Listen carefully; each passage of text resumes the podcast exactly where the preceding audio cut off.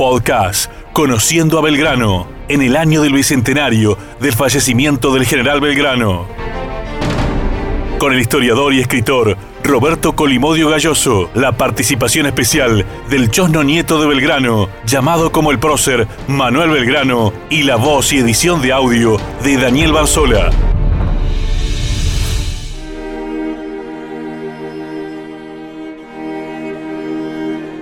En marzo de 1794, así lo describe Bartolomé Mitre, joven, rico y de buena presencia. Todas las puertas se le abrirán. El prestigio de un viaje al viejo mundo, su instrucción variada, sus conocimientos de música, su título de abogado y sus maneras afables y cultas le dieron un lugar distinguido en la sociedad. Se relacionó con los jóvenes más inteligentes de la época, especialmente con Castelli, con quien desarrolló estudios económicos una linda estampa de Belgrano. El general era de regular estatura, pelo rubio, cara y nariz fina, color muy blanco, algo rosado, sin barba. Tenía una fístula bajo un ojo que no lo desfiguraba, pues era casi imperceptible. Su cara era más bien de alemán que de porteño. No se le podía acompañar por la calle porque su andar era casi corriendo. No dormía más que tres o cuatro horas. A medianoche montaba a caballo y salía de ronda a observar su ejército acompañado solo de un ordenanza. Era tal la negación con que este hombre extraordinario se entregó a la libertad de su patria que no tenía un momento de reposo. Nunca buscaba su comodidad. Con el mismo placer se acostaba en el suelo o en una mullida cama. José Celedonio Balbín, documentos del archivo de Belgrano. Qué bueno, Daniel, qué, buena voz, qué lindo escucharte con estas palabras de José Celedonio Balbín sobre nuestro general Belgrano. Y aprovechando a Manuel, ¿quién era Balbín? ¿Era muy amigo de Belgrano? Sí, se hicieron muy amigos, muy amigos eh, allá en la campaña del norte, que Belgrano, bueno, estuvo tantos años, fue donde más residió allá en desde que llegó ese 5 de julio a su regreso de, su estadía en Londres y ahí, bueno, tuvo un largo tiempo con Balbín, del cual se hizo muy amigo. Balbín era un comerciante muy fuerte que estaba en Tucumán, pero que comerciaba con todo el norte. Era uno de los proveedores del ejército, realmente una persona de una muy buena posición y que se había hecho muy amigo, mantuvieron una muy buena amistad con, con Belgrano y bueno, es lindo recordar, como bien decías vos, de Daniel, este, esa lectura de cómo describe Balbín la personalidad de Belgrano, tanto física como esa personalidad del hombre honrado, de ese ejemplo de, del hombre virtuoso, de funcionario público que debe ser con la honradez en todos sus actos, ¿no? Cuando, cuando esa anécdota siempre la, me queda grabada, cuando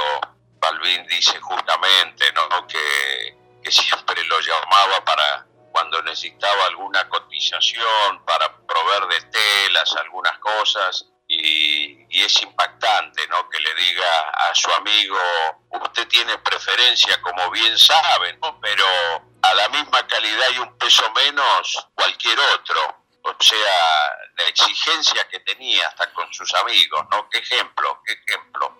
Así es, Manuel, totalmente, un ejemplo y, realmente eh, es una linda semblanza la que hace Balvin, como bien vos decías, no solo física, sino también de, su honestidad, sobre todo en un cargo, en un cargo público. Hay algo que, es coincidente también en lo que dice Balvin con respecto a que caminaba rápido, que era difícil seguirle el paso y que dormía muy poco y que dormía fuera de horario, ¿no? Me acuerdo perfectamente el libro que escribe el doctor Daniel López Rossetti, que Historia Clínica 2, y justamente eh, él tomó varios aspectos de, la personalidad que, hablaba sus contemporáneos, quienes lo conocieron bien, justamente como Celedonio Balbín, el general Pico, y justamente lo remarcado del paso así ligero y que justamente es una característica del hombre que, que dormía muy poco, hiperactivo,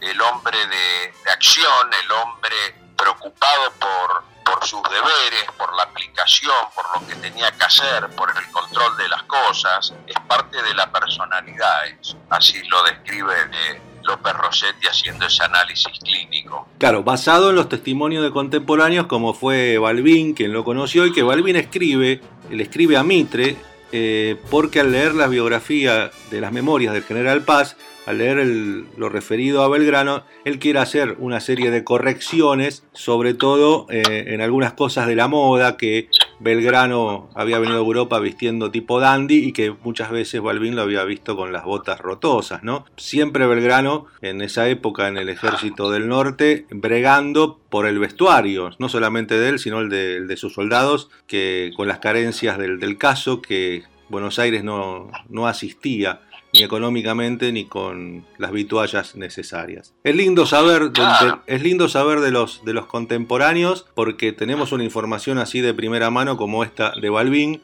y que además con la voz de Daniel Bárzola nos, nos homenajea en este bicentenario. Por supuesto. Y que no se puede tomar otros testimonios porque son realmente los que nos lo conocieron y por mucho tiempo. O sea que, que realmente es un gran testimonio el.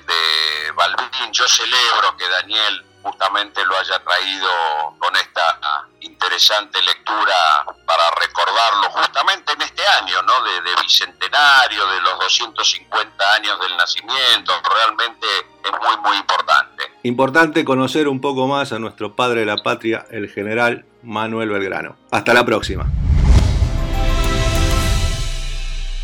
Esto fue Podcast Conociendo a Belgrano, en el año del bicentenario del fallecimiento del general Manuel Belgrano.